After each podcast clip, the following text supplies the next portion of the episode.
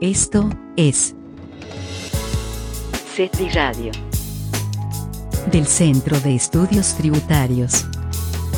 La nueva justicia Fiscal. ¿Qué tal? Muy buenas tardes, bienvenidos a una emisión más de su programa. Soy su servidor Juan Raúl López Villa. Gracias por acompañarnos, gracias por estar una vez más con nosotros y esperemos que este programa sea de su completo agrado. Y bueno, pues eh, el día de hoy les traemos todo un tema que hemos preparado para dejárselos en la mesa, para plantearles temas de, de trascendental importancia y de aplicación inmediata, que ese es el objetivo de este programa, dejarles información asequible, información que sea directa y pues que les sirva en su vida cotidiana y en su vida eh, laboral y que pues dé una visión más completa de todos aquellos cambios que, eh, que hemos eh, eh, recibido de parte de los legisladores a partir de 2020 y 2021. Me refiero a las reformas fiscales al Código Fiscal. Y en ese contexto pareciera que algunos artículos pues no solamente fueron reformados, sino tuvieron una doble reforma o adición. Algunos incluso no llegaron a cumplir el año de la reforma, como el caso del 5A, cuando ya les fue añadido eh, pues alguna modificación. En el caso concreto del 5A que estamos refiriendo ahorita, pues recordaríamos que ahora resulta que ya la autoridad le va a dar efectos de carácter penal a la razón de negocios o al tema de razón de negocios a través del cual la autoridad podrá eh, recaracterizar los actos jurídicos del contribuyente a través o mediante el ejercicio de las facultades de comprobación. Pero en esta ocasión vamos a hablar de todo un tema, un tema referente a este derecho que tienen los contribuyentes de acercarse ante la autoridad fiscal cuando se encuentran dentro del ejercicio de las facultades de comprobación y tienen la intención pues de llegar a un acuerdo y esto se le conoce como acuerdos conclusivos pues con la finalidad de terminar con esa con ese procedimiento y pues eh, acordar de llegar a un común acuerdo con la autoridad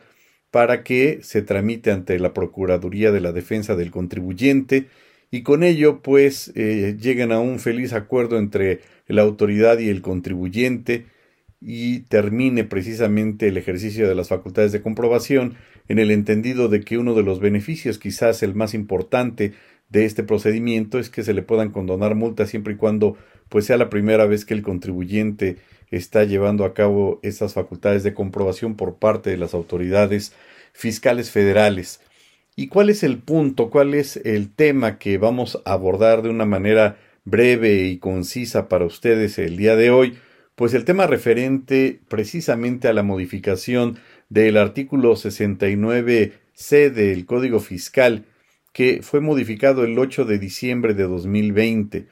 Este artículo, bueno, pues de alguna manera, eh, pues cambia radicalmente, eh, pues el tratamiento que le estaba dando la autoridad, el legislador y en este caso la autoridad fiscal a los contribuyentes que quisieran acercarse eh, con la autoridad cuando estuvieran dentro del ejercicio de las facultades de comprobación y de alguna manera pues restringe los derechos del contribuyente y derivado de esa restricción pues podríamos cuestionar y me anticipo a plantear la pregunta eh, en el sentido de que al restringir el derecho del contribuyente pues muy probablemente esté acotando y esté afectando eh, de una forma directa y flagrante el derecho que establece el artículo 24 del Pacto de San José referente a este tratamiento igualitario que establece en, materia de derechos humanos eh, en el sentido pues de que pues debe de tener ese mismo tratamiento todos los gobernados y que no debe haber ningún tipo de eh, situación discriminatoria para con el tratamiento de los mismos. Y en ese contexto entonces entendemos que eh, regularmente se establecía hasta diciembre de 2019 el siguiente texto. El artículo 69c del Código Fiscal de la Federación eh, regulaba que cuando los contribuyentes sean objeto del ejercicio de las facultades de comprobación a que se refiere el artículo 42, fracción segunda, tercera o novena de este código, no estén de acuerdo con los hechos o omisiones asentados en la última acta parcial, en el acta final, en el oficio de observaciones o en la resolución provisional que puedan entrañar incumplimiento de las disposiciones fiscales, podrán optar por solicitar la adopción de un acuerdo conclusivo. Dicho acuerdo podrá versar sobre uno o varios de los hechos u omisiones consignados y será definitivo en cuanto al hecho u omisión sobre el que verse. Eso es lo que rezaba, lo que establecía antes de la reforma eh, que llevó a cabo el legislador el 8 de diciembre, publicado el 8 de diciembre de 2020, y que precisamente entra en vigor el primero de enero de este año. ¿Y cuál es el texto nuevo? Establece el siguiente punto. Eh, sin perjuicio de lo dispuesto en el párrafo anterior, es decir, se anexa, perdón, se agrega un segundo párrafo, sin perjuicio de lo dispuesto en el párrafo anterior, los contribuyentes podrán solicitar la adopción del acuerdo conclusivo en cualquier momento a partir de que dé inicio el ejercicio de las facultades de comprobación. Hasta ahí digamos que iba en ese mismo tenor y hasta dentro de los 20 días siguientes aquel en que se haya levantado el acta final. Es decir, si bien es cierto que el contribuyente tiene ese derecho para que antes de que se emita la liquidación pudiera acercarse con la Procuraduría de la Defensa del Contribuyente para llegar con la autoridad a un acuerdo conclusivo, la reforma sufrida el 8 de diciembre de 2020 al 69C en este segundo párrafo, que se incorpora al 69C, pues limita, restringe o condiciona la posibilidad de llegar a un acuerdo conclusivo de parte del contribuyente con la autoridad en un plazo de 20 días siguientes aquel en que se haya levantado el acta final. Es decir, una vez que se levante el acta final, el contribuyente únicamente va a contar con 20 días, pues para efecto de, eh, de llevar a cabo esta posibilidad de acercarse con la autoridad y señala notificado el oficio de observaciones o la resolución provisional, según sea el caso, siempre que la autoridad revisora ya haya hecho una calificación de hechos o omisiones. Aquí entonces pues empiezan a restringir esta posibilidad o cerrar las puertas al contribuyente para que ya pues tenga un plazo finito determinado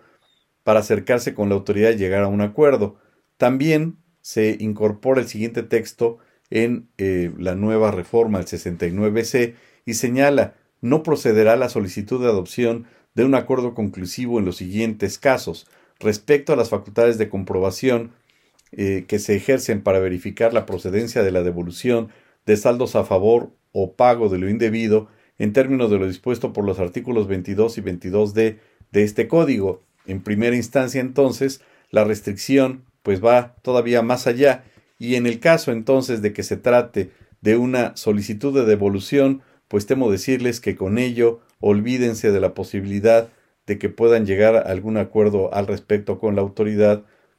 eh, en base o con base más bien en lo que acabamos de señalar. El siguiente punto, el siguiente párrafo dice respecto del ejercicio de facultades de comprobación a través de, a través de compulsas a terceros en términos de las fracciones segunda, tercera o novena de, del artículo 42 de este código, es decir, visitas domiciliarias, revisiones de gabinete, y revisiones electrónicas entonces, y, refiere entonces respecto del ejercicio de facultades de comprobación a través de compulsas. Quiere decir que en el caso de que se trate de compulsas a terceros, derivadas de visitas domiciliarias, revisiones de gabinete, revisiones electrónicas, electrónicas pues también quedan descartadas para poder eh, pues llegar a un acuerdo conclusivo. El siguiente punto o la siguiente restricción, por llamarla de alguna manera, establece lo siguiente respecto de actos derivados de la cumplimentación a resoluciones o sentencias, la siguiente cuando haya transcurrido el plazo de 20 días final, perdón, de 20 días siguientes a aquel en que se haya levantado el acta final, es decir, cuando hayan transcurrido 20 días siguientes aquel en que se haya levantado el acta final, notificado el oficio de observaciones, pues según sea el caso, es decir, pues ya precluyó el derecho del contribuyente, puesto que, como ya señalábamos en el segundo párrafo que se adiciona, pues le condiciona esa posibilidad a que sea únicamente, únicamente perdón, dentro del plazo de 20 días siguientes a aquel en que se haya levantado el acta final. Y con ello, bueno, pues tienen que estar muy atentos entonces los contribuyentes, pues para, en caso de que tengan la intencionalidad de llegar a un acuerdo conclusivo, pues lo hagan dentro de ese plazo, dentro de ese plazo finito que acaba de incorporar la autoridad. Y el último párrafo señala, tratándose de contribuyentes que se ubiquen en los supuestos a que se refieren el segundo y cuarto párrafos de este último en su parte final del artículo 69b de este código. Vean entonces que cuando se trate de los EFOS, y pues ya quedarán también restringidos. Todos aquellos que tengan entonces encima un procedimiento de presunción de operaciones inexistentes estarán también acotados con ello. Eh, recordaríamos que el último párrafo del texto anterior del mismo artículo 69, 69c establecía literalmente lo siguiente sin perjuicio de lo dispuesto en el párrafo anterior, los contribuyentes podrán solicitar la adopción del acuerdo conclusivo en cualquier momento a partir del inicio del ejercicio de las facultades de comprobación y hasta antes de que se les notifique la resolución que determine el monto de las contribuciones omitidas, siempre que la autoridad revisora ya haya hecho una calificación de hechos u omisiones y con ello entonces pues ya se reduce ese plazo y tan solo quedará a 20 días. Aquí entonces el tema es preguntarnos o cuestionarnos hasta qué punto efectivamente eh, el artículo 69c en comento estaría violentando o no la Convención Americana sobre Derechos Humanos suscrita en la Conferencia Especializada Interamericana sobre Derechos Humanos, también conocido como Pacto de San José, del 7 al 22 de noviembre del 69, de 1969 en que se suscribió este acuerdo, este pacto, y pues donde se establecieron estos artículos y concretamente lo dispuesto por el artículo 24 que se intitula Igualdad ante la ley y establece literalmente todas las personas son iguales ante la ley, en consecuencia tienen derecho sin discriminación a igual protección de la ley. Quiere decir entonces que aquellos que estén solicitando una devolución, pues no se les va a dar el mismo tratamiento, aquellos que por una u, otra situación hayan estado dentro de los eh, casos a que refiere el segundo cuarto párrafo del 69b pues también estarán acotados o limitados. En ese derecho, se les restringiría de alguna manera este derecho humano y con ello pues también la autoridad pues cierra las puertas y pone las trancas y en este contexto pues ya además del plazo que ya está limitado pues como ya indicamos en el caso de que soliciten la devolución de saltos a favor pues no procedería, como ya habíamos señalado, en el caso de compulsas a terceros, en el caso de cumplimientos de sentencias, en el caso pues de que se trate de eh, las personas que se encuentren o los contribuyentes que se encuentren en los supuestos del segundo y cuarto párrafos del 69b y por supuesto cuando ya haya fenecido ese plazo de 20 días siguientes aquel en que se haya levantado el acta final, pues perderá la posibilidad de tener este derecho el contribuyente. El planteamiento es, ¿no estará realmente la autoridad restringiendo un derecho humano? Y en ese contexto, ¿podría haber algún medio de defensa al respecto? Bueno, pues podríamos presumir anticipadamente en ese contexto, de nuestro humilde punto de vista, que la autoridad entonces estaría presumiblemente violentando lo dispuesto por este artículo 24 que acabamos de dar lectura, del pacto de San José y alegar entonces en contra del primer acto de aplicación cuando la autoridad le niegue esa posibilidad o ese derecho fundándose en el 69C como primer acto de aplicación, pues promover el juicio de amparo contra leyes en contra de su primer acto de aplicación del 69C del Código Fiscal, alegando entonces, de entre otros puntos, por supuesto, la violación a este derecho humano que le corresponde al contribuyente, toda vez que lo están restringiendo y pues lo están discriminando de un derecho que originalmente sí le había conferido la ley y que violentaría presumiblemente lo dispuesto por el artículo 24 anteriormente señalado. Este punto lo dejamos en la mesa a su alcance, a su consideración. Muchas gracias por el favor de su atención. Cuídense mucho y nos escuchamos en la siguiente emisión. Que tengan un excelente día. Esto fue CETRI Radio. Sigue nuestra frecuencia legal. Hasta la próxima.